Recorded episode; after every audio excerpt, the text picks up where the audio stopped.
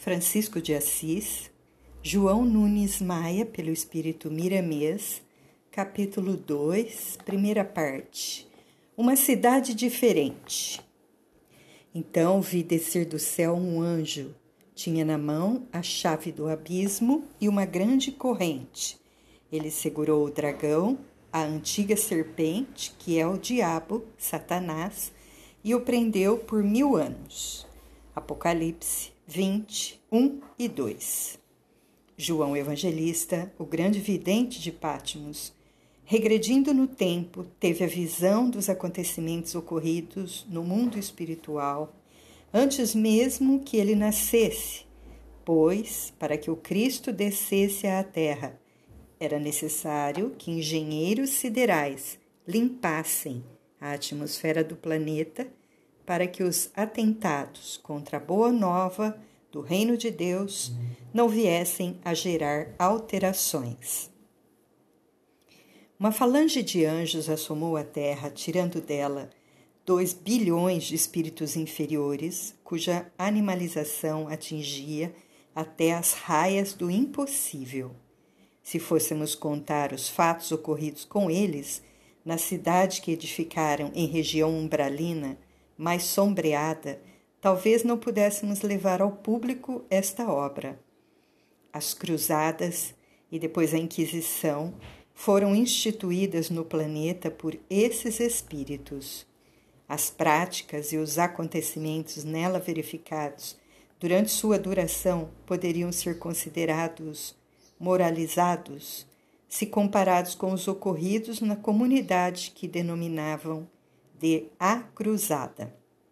Assim a chamavam porque sua planta era em forma de cruz, que se quebrava nas suas quatro hastes, sendo que em cada uma delas foi criado um reino, cada qual comandado por um príncipe e um imediato. Eles mesmos se organizaram, por haver no meio daquela multidão seres de alta envergadura intelectual, grandes magos, desenhistas habilidosos, artistas consagrados, muitos deles dados à lavoura, à pecuária e a outras atividades. Não faltavam na grande metrópole das sombras especialistas em todas as áreas do conhecimento. Esses espíritos não foram cambiados para essa região de uma só vez foram divididos em muitas levas para maior segurança do trabalho.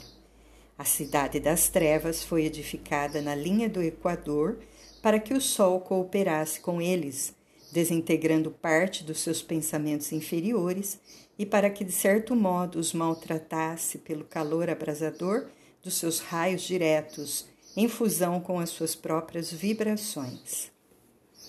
A egrégora formada por essas almas servia de filtros para os raios cósmicos, de modo a não lesar nem lhes crestar a estrutura espiritual, abrindo-as em chagas, principalmente a daqueles que trabalhavam em serviços mais grosseiros.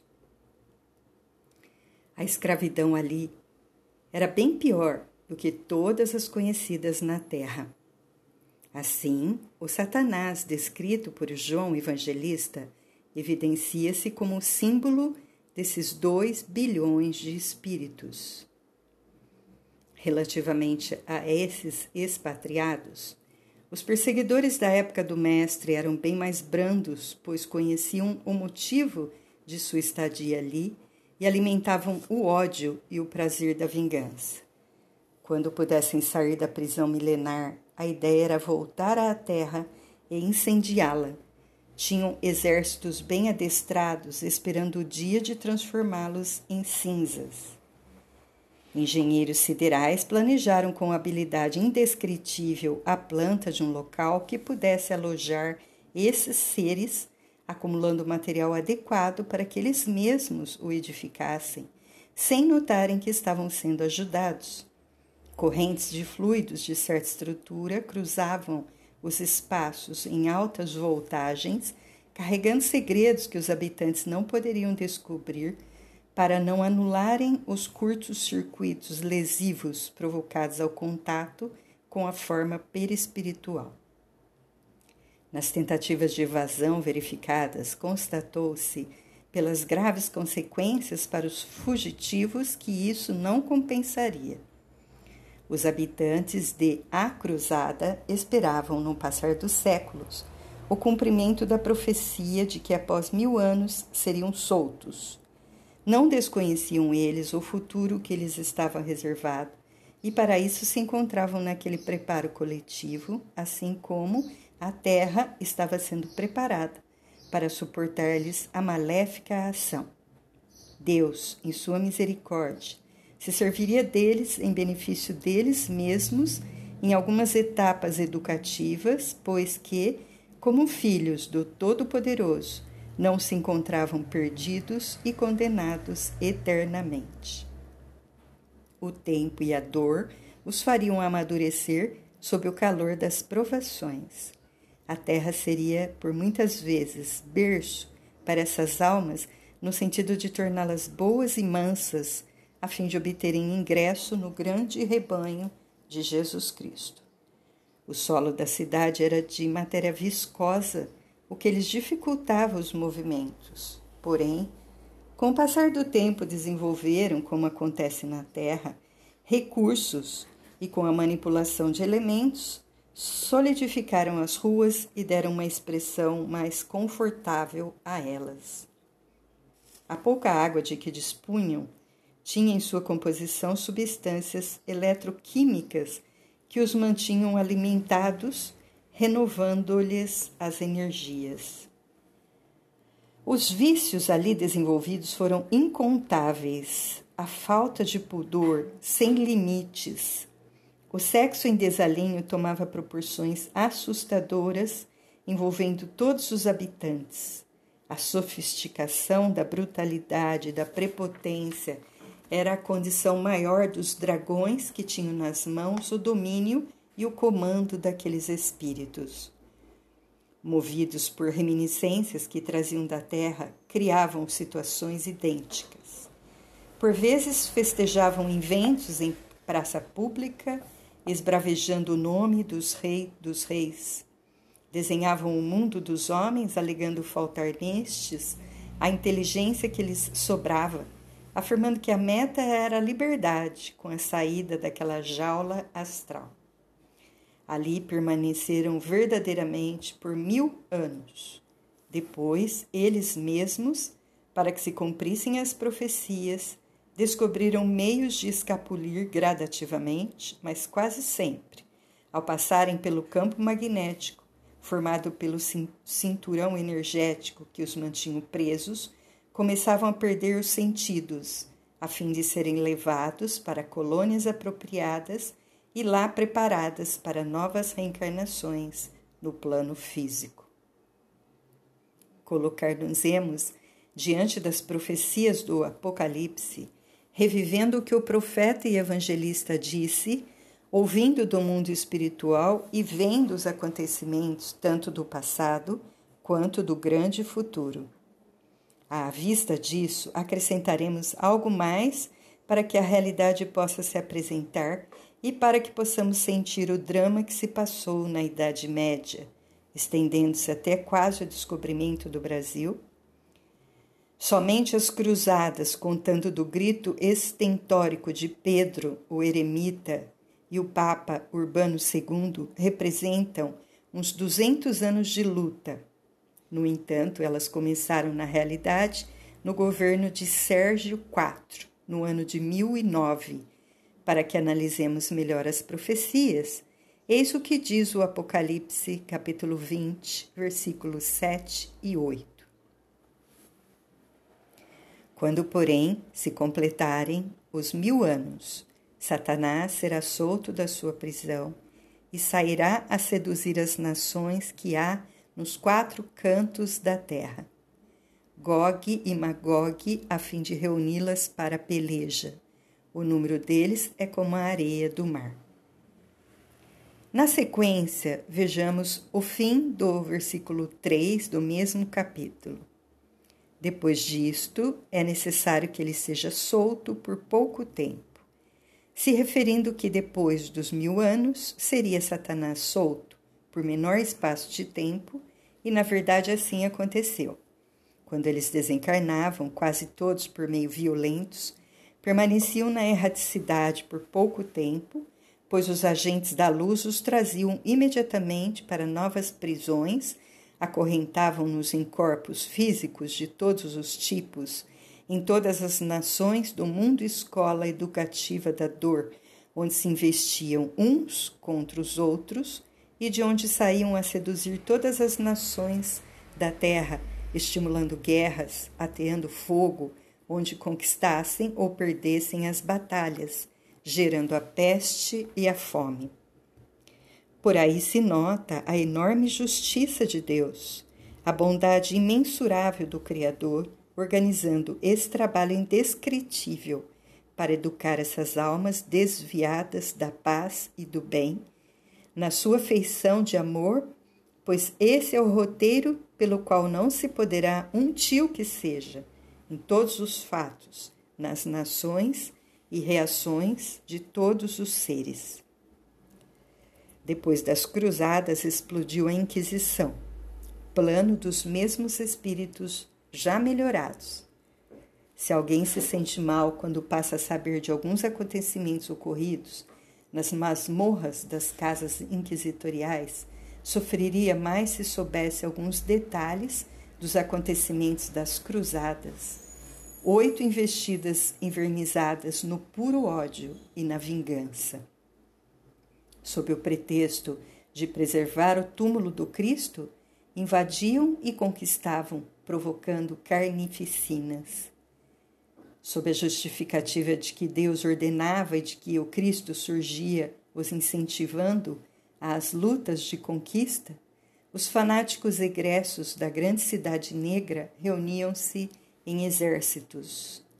É certo que nem todos aderiram quando se encontraram na carne, mas em compensação, dos que não estavam presos, almas já melhoradas em comparação com os cruzados do astral inferior, muitos a eles se uniram por junção magnética, por hipnotização ou por afinidade com os sentimentos inferiores do alto comando das trevas. Hitler, um dos últimos príncipes que ajudaram a governar a grande cidade nos céus do Equador, foi uma das feras enjauladas por mil anos que ao assumir o controle do Estado germânico, tinha uma tarefa odienta com a sua consciência e os seus comandados preguiçosos, reencarnados como judeus, objetivando eliminar toda a raça. Entretanto, pôde somente atingir aqueles que, na contabilidade divina, tinham registradas dívidas remontadas. Ele, prepotente em demasia, e os outros, auto-hipnotizados, dizendo-se seres superiores, ainda desconheciam que era a escória do mundo que os milênios e a dor transmutariam em pedras preciosas. Todo joio torna-se trigo pela força do progresso. Os comandados do Führer eram em torno de 500 milhões que se dividiam entre os dois planos da existência, lutando e ouvindo a antiga voz do pastor negro e obedecendo à risca o comando sem darem valor à própria vida. E ele, como símbolo, traz a grande cruz aberta nas hastes, planta da cidade das sombras, chamada A Cruzada, cuja quarta parte comandara com rigidez e orgulho, nunca saindo do poder durante todo o tempo, a não ser para voltar à terra, com a grande pretensão de dominá-la, de colocar os pés no globo e dizer: esta é a minha casa, ou então transformá-la em pó. E se envaidece com a cruz suástica. Ao olhá-la, pareciam aumentar-lhe o poder e a coragem. Falanges e mais falanges de espíritos estavam sob suas ordens, pois logo se afinizaram com seu modo de ser. Desta forma, teve início a guerra de 1939 a 1945, com suas calamitosas consequências. Francisco de Assis desceu à terra em meio de enorme e terrível carnificina. A Idade Média fazia do mundo um palco nefando de ódio e de vingança. Depois de mil anos de cristianismo, foram abertas as portas das trevas e ela foi tumultuada pelos agentes das sombras. Contudo, Deus, em sua divina programação, não esquecera das devidas proteções. Ao armar a escola do planeta com meios apropriados para educar almas, cuja ignorância em seu verdadeiro clima fez com que, encontrando-se sombras com sombras, nascesse a luz desse impacto. Uma mancha negra acumulou-se na Europa, com tendência a estender-se no mundo inteiro, apoiada e estimulada por alguns príncipes da Igreja que, embora chamada do Cristo, dele se distanciava. Na condição de sacerdotes, oriundos das trevas, vieram reunir seu rebanho para incendiar o mundo de atrocidades, banhá-lo com sangue e fazer com que os corações se esquecessem do amor. Enganaram-se eles nas suas pretensões, pois serviram de instrumentos de corrigenda para os seus próprios companheiros.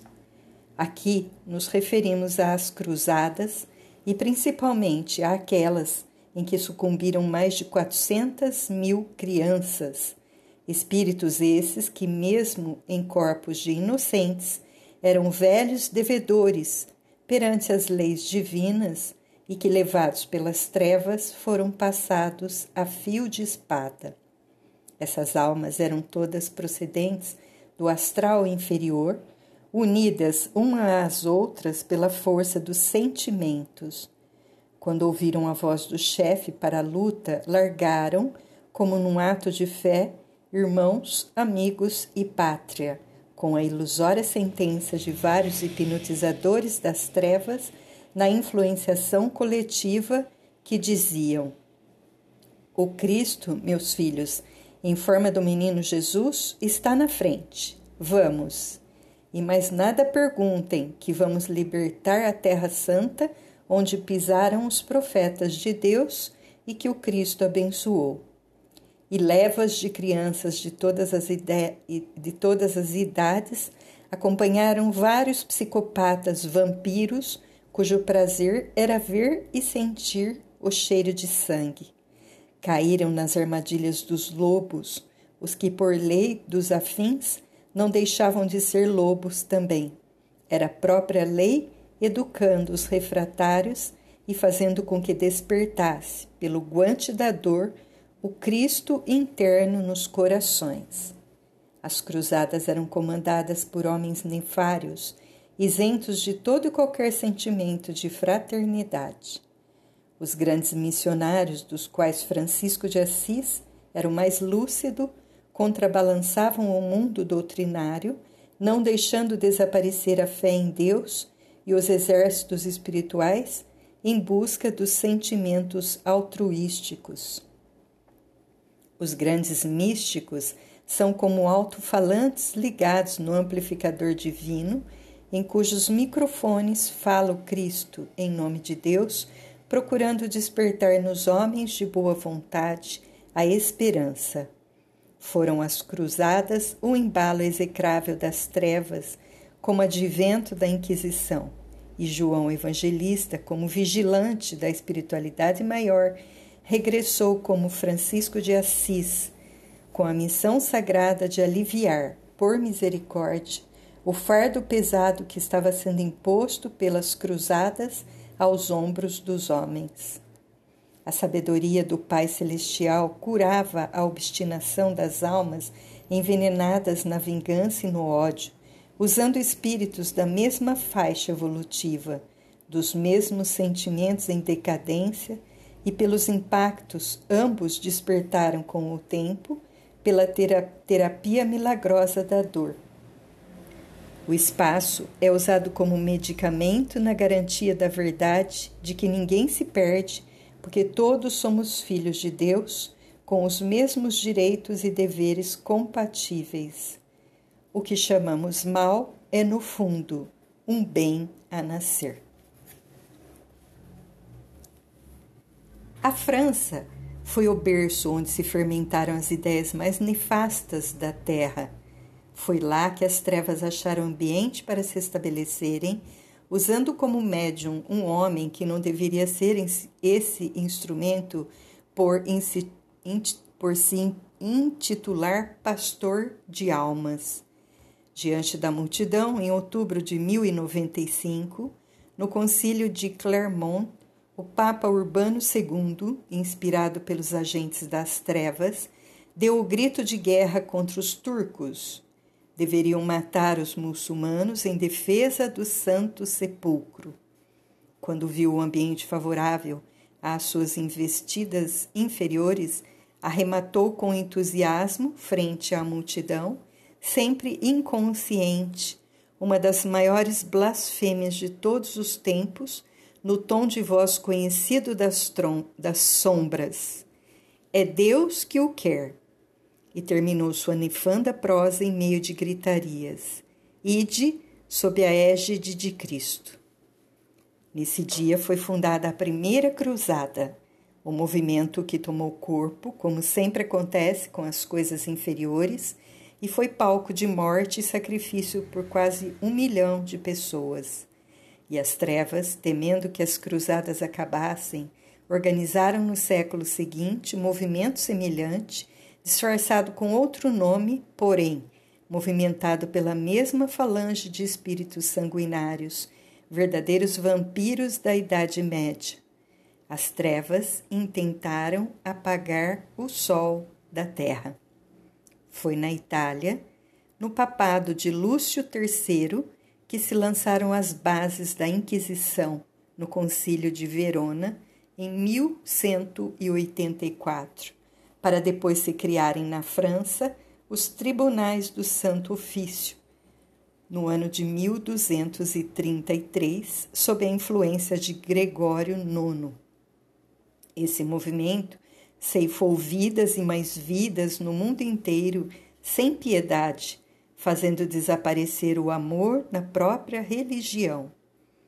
Carrascos se assentaram, como afirmam na, entre aspas, cadeira de amor de Pedro Apóstolo, que deu a vida por amor ao Cristo, abençoando e curando enfermos, que não tinha uma pedra sequer para reclinar a cabeça, e não aceitava companheiros para o apostolado que não renunciassem aos bens terrenos, chegando ao ponto de Ananias e sua esposa morrerem aos pés do homem de fé por mentirem no que tange à renúncia das coisas materiais.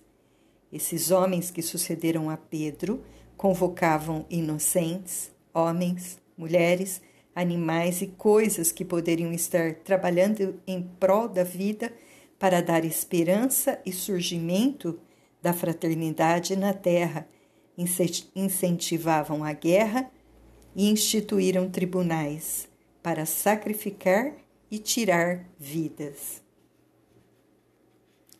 Esses movimentos foram estimulados pelas forças das trevas, que ficaram anuladas por mil anos, como se refere o Apocalipse, mostrando Satanás simbolizado com uma legião de espíritos que, soltos, desceram à Terra pelo processo da reencarnação, tomando os pontos estratégicos de comando nos palácios e na religião e mostrando que realmente eram em se falando dos sentimentos mais lúgubres que a terra pôde conhecer. Todavia, Deus, na sua bondade infinita, não se esquece de seus filhos e sempre os atende com amor envia milhares e milhares de anjos à Terra para aliviar o karma coletivo, dentre os quais destacamos duas falanges que desceram ao planeta. Uma, sob a direção de Francisco de Assis, no sentido de tornar conhecido, pelo exemplo, o amor e a humildade, o perdão e a simplicidade influenciando igualmente o alto escalão do clero romano para o retorno do Evangelho de nosso Senhor Jesus Cristo. A outra, sob a direção de Domingos de Gusmão, que, pela sua eloquência e por dominar vários idiomas, inclusive o Languedoc, Languedoc, dialeto românico com pronúncia peculiar que se falava na região do OC pertencente à Proença, nota do editor. Recebeu a incumbência do Papa Inocêncio III de combater os hereges. Todavia, não o fez como queria sua santidade, pois era um homem de paz. Conversava com os revoltados, exortando-os a esperarem com paciência em Deus e em Jesus, que jamais deixariam seus filhos e seguidores sem proteção. Era, por excelência, um pregador do Evangelho e corria muitos lugares para fazê-lo conhecido. Certa feita, encontraram-se em Roma Francisco e Domingos, que vararam a noite conversando sobre a reforma da Igreja de Deus desejando que eles cumpririam os deveres que a consciência traçou sob a inspiração do Mestre e que o resto seria ou já está, estava entregue a Deus e somente Ele, o Todo-Poderoso, saberia com paciência e com amor, sem tirar a oportunidade dos sofredores de fazerem a sua parte. Inúmeros fatos e personagens influíram sobremaneira nos acontecimentos que culminaram com as Cruzadas e, na sequência da ação das trevas, a Inquisição. A ação de espíritos cujos compromissos com o mal desencadearam situações as mais variadas redundaram para milhares de outros espíritos em situações dolorosas como cumprimento das leis divinas. Assim, para facilitar entendimentos e associação dos quadros nas diversas épocas, serão mencionados nomes de pessoas que foram protagonistas em diversos quadros de dor e de lugares que lhes serviram de palco, onde a sabedoria divina fica evidenciada em sua ação de amor em favor das criaturas.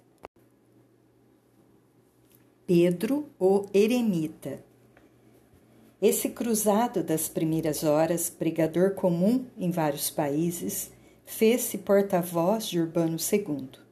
Homem de uma têmpora incomum, tribuno sem boas maneiras ou destaque intelectual, mas de uma atração na voz que arrebanhava multidões de todas as classes, fazia com que homens e mulheres abandonassem todas as atividades e marchassem em direção à Cidade Santa para libertá-la dos muçulmanos, inimigos ferrenhos do cristianismo.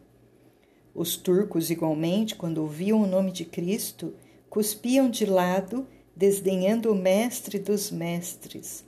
Todavia, os que se armavam como defensores dos lugares santos, onde acreditavam estarem depositados os restos mortais do Divino Mestre, eram iguais aos inimigos e pertenciam à mesma falange dos renegados da luz.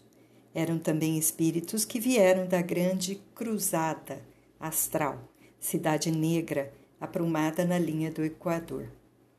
Para termos ideia dos destroços praticados pelas cruzadas, basta analisarmos a primeira numa sequência de mais sete, cada vez piores arregimentaram mais ou menos um milhão de cruzados de todas as idades, raças e posições diversas.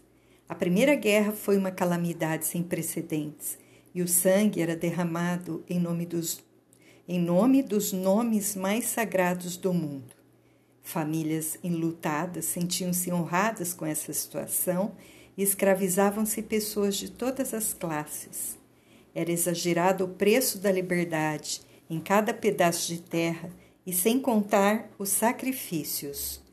A tomada de Jerusalém servia de pretexto para atrair e magnetizar as massas, reunindo os fanáticos para a luta.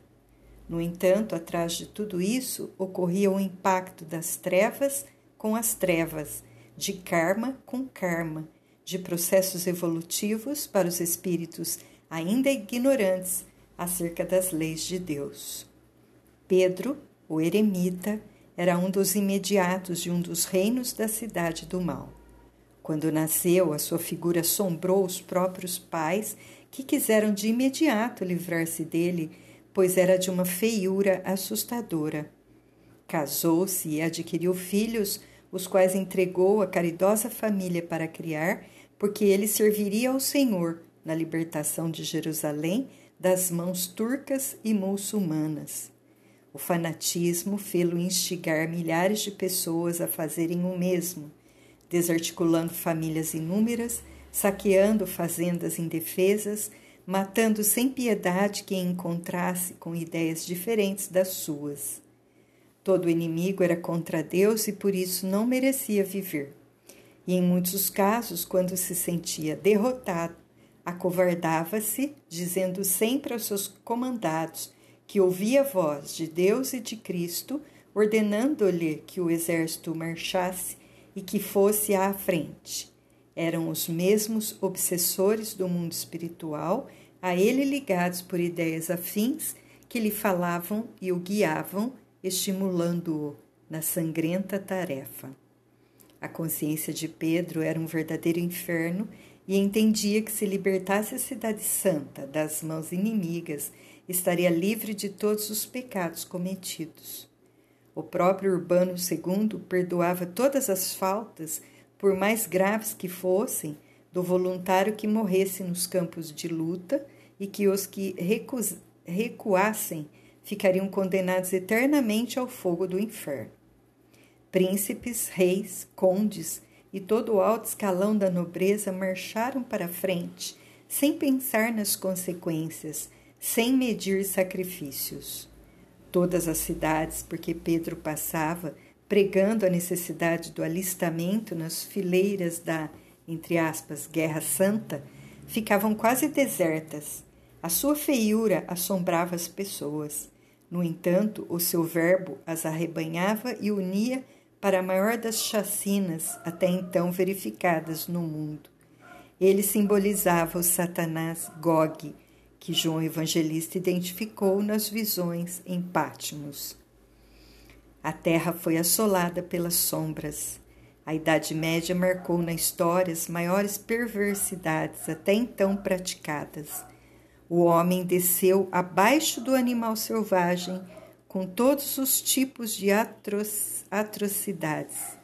O movimento foi tão grande que chegou ao ponto de atrair os grandes guerreiros da época: Frederico, o Barba Roxa da Alemanha, Felipe da França e Ricardo Coração de Leão da Inglaterra.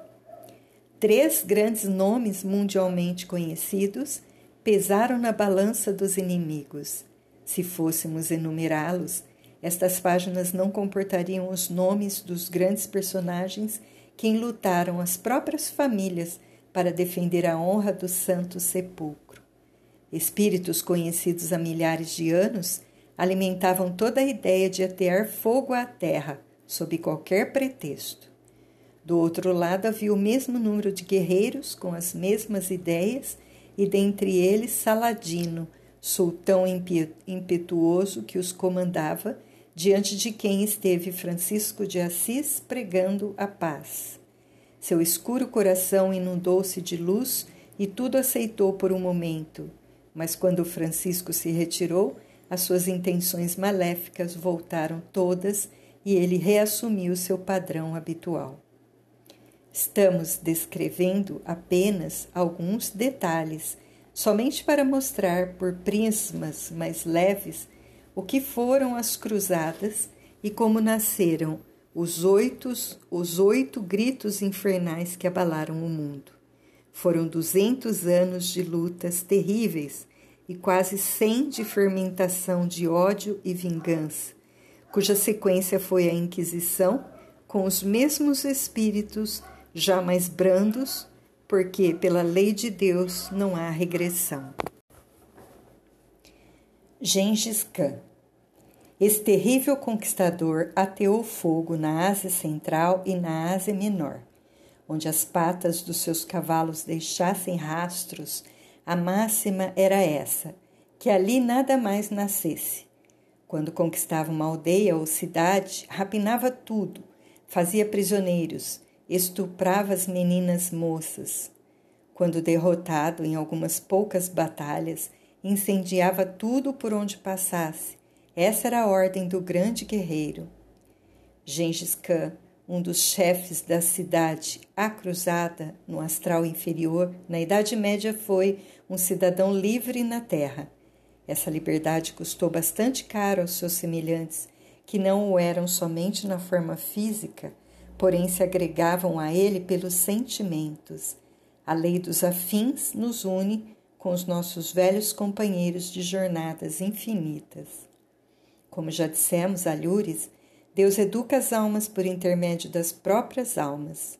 Os dois bilhões de espíritos da Cidade Negra baixaram à Terra em grande oportunidade de recomeço na pauta da disciplina, e o mundo espiritual, não iria certamente sacrificar santos para que servissem de paz a tais monstros, nem tampouco companheiros, mas sim espíritos da mesma estirpe.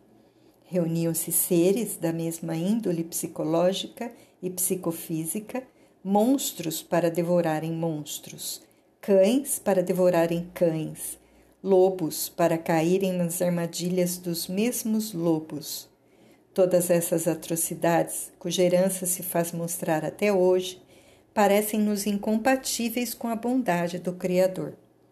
Ser-nos apesado para a consciência se a razão der o seu resultado desfavorável à consciência divina. É por isso que muitos procuram não entrar no mérito da questão, nem julgar os homens por suas ações. Coitados! Foram eles criados simples e ignorantes. Sua simplicidade é muito nobre e se reveste de muita beleza quando se encontra com a sabedoria.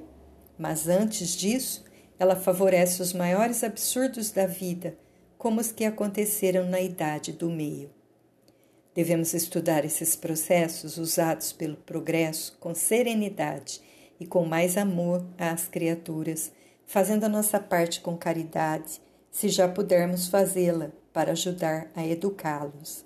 São crianças junto aos velhos que gritam por apoio, por liberdade e por amor. E, no fundo de tudo, eles estão se instruindo cada vez mais. Os seus feitos são cópias da própria natureza em todo o reino da terra. Gengis Khan foi guerreiro forte, mestre em comando por largas experiências, e na hora da luta o seu objetivo era lutar somente, na máxima expressão. Quando em acampamento era generoso para com seus comandados.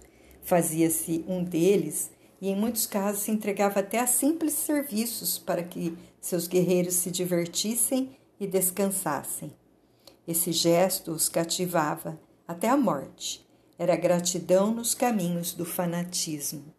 Qualquer de seus soldados que caísse prisioneiro ou ficasse ferido tinha certeza de que em altas madrugadas viria socorro.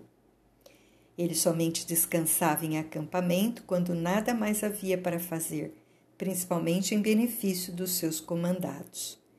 Com esses gestos de humanidade, sabia que ganhava a unidade de seus homens.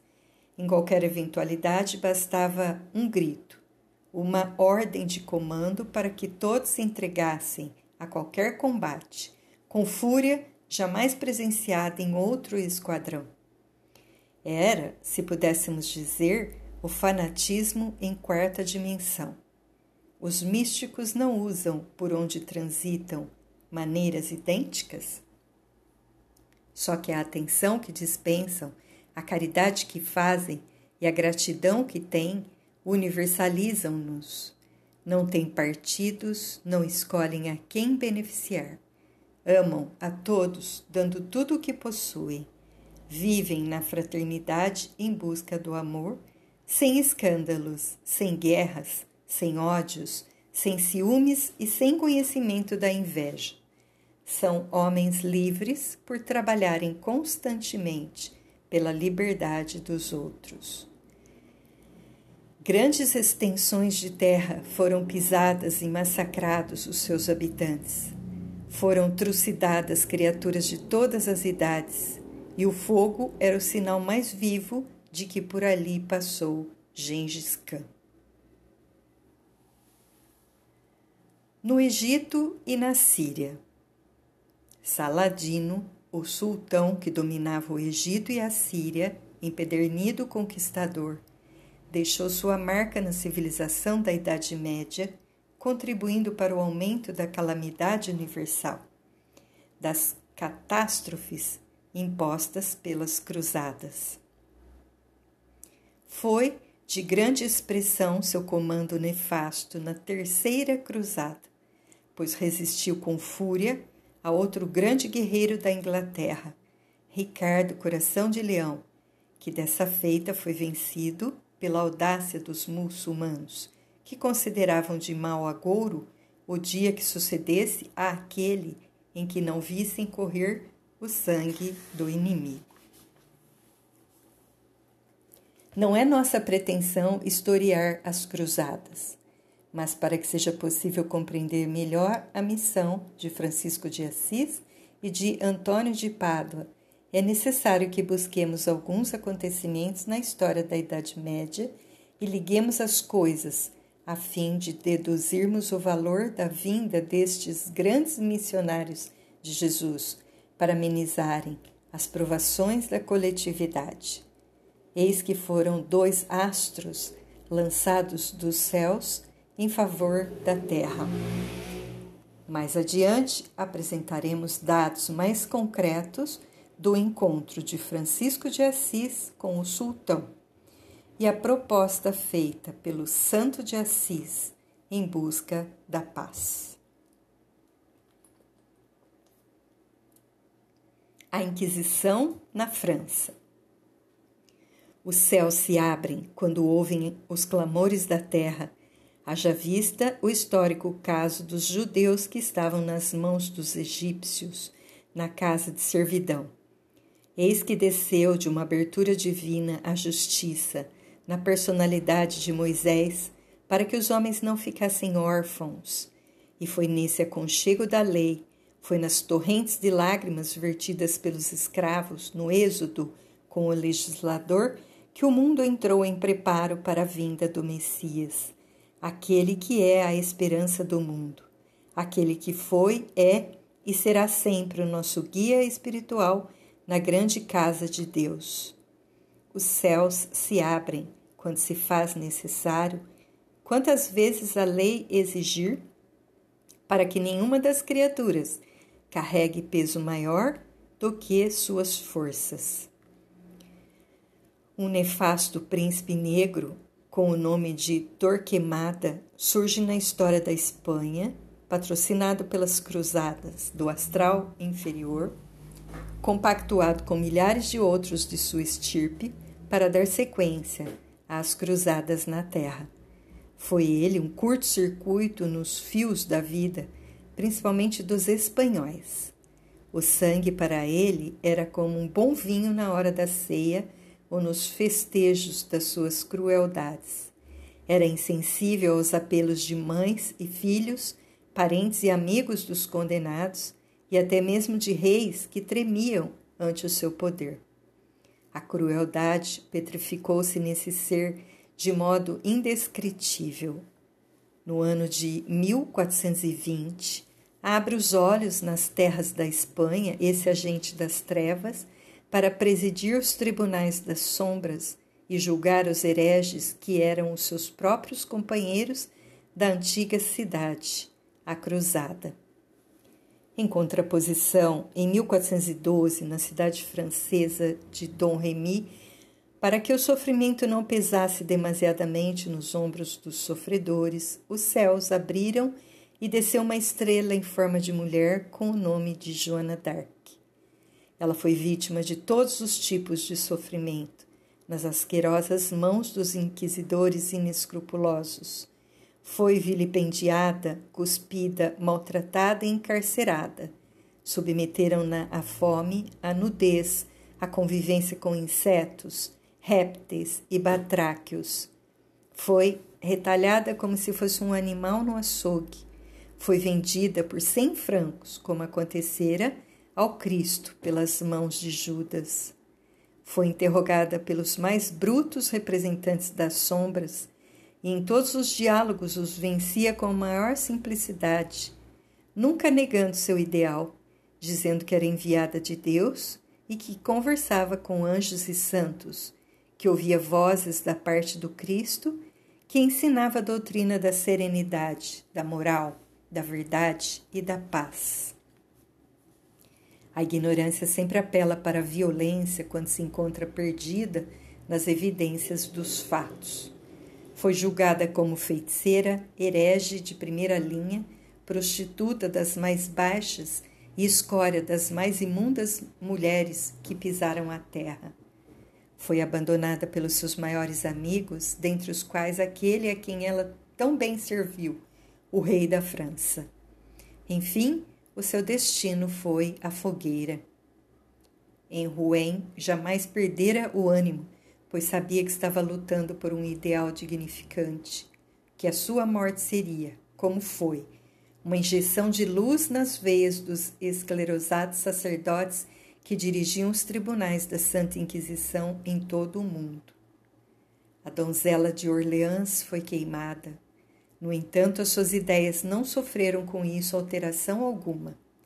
Antes, foram multiplicadas através dos próprios algozes, objetivando submeter cada vez mais as populações. Os escreventes da época fizeram relatório que enviaram para meio mundo, onde suas ideias prevaleciam, para que fosse lido nas praças públicas, principalmente nos dias de festas. Em vez do povo se assustar com as atrocidades, muitos cresceram em ânimo ao lado da vítima, marcando-a como heroína, e a fé enraizou-se em muitos corações. Joana fez tremer os alicerces da escuridão consciencial dos inquisidores, o que aliviou um pouco a severidade nos tribunais.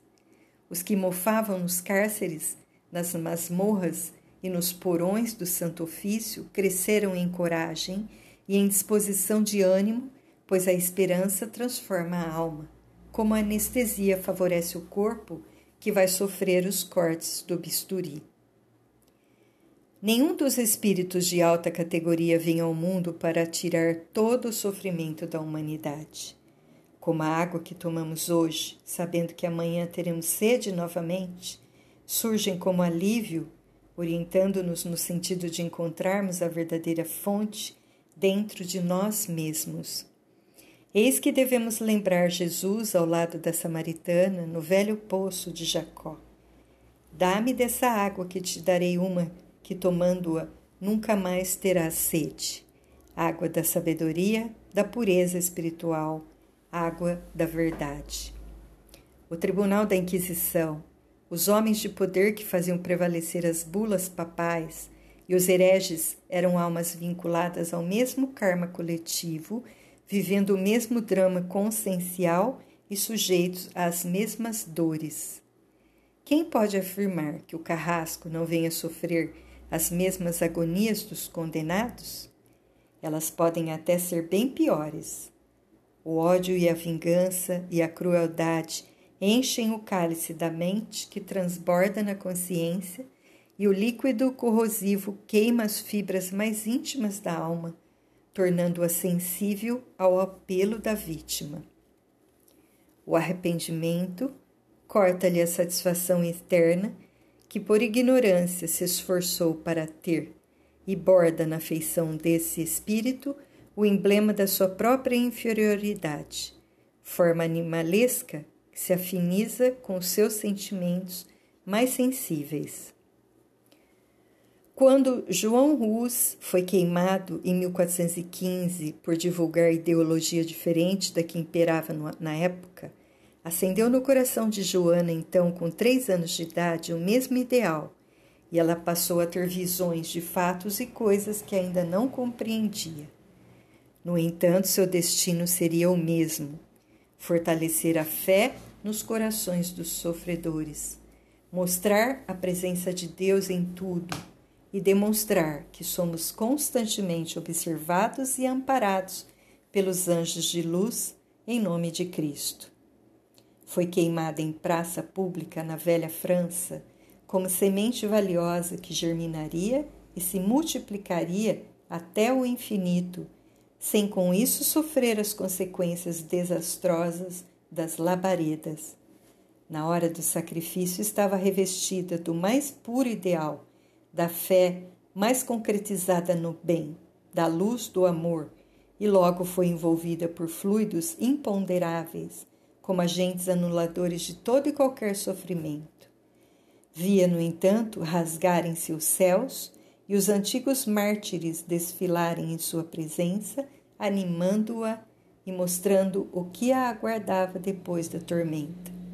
João Rus quis ser o primeiro a abraçá-la na presença do Cristo, que abençoou seu gesto gigantesco de firmeza e decisão ao entregar-se como mecha divina e aumentar o clarão da fé nos corações humanos. Se a Idade Média, pelas suas grandes rebeldias, escureceu os céus da terra, não faltaram fulgurantes estrelas que brilharam entre meio às nuvens negras, desfazendo-as pela força do tempo. Acham alguns que a demora do plantio da luz, por desconhecerem que os fatores tempo e espaço são muito relativos na esteira interminável da eternidade com as palavras do Evangelho, no simbolismo que lhe é peculiar, assim o podemos definir.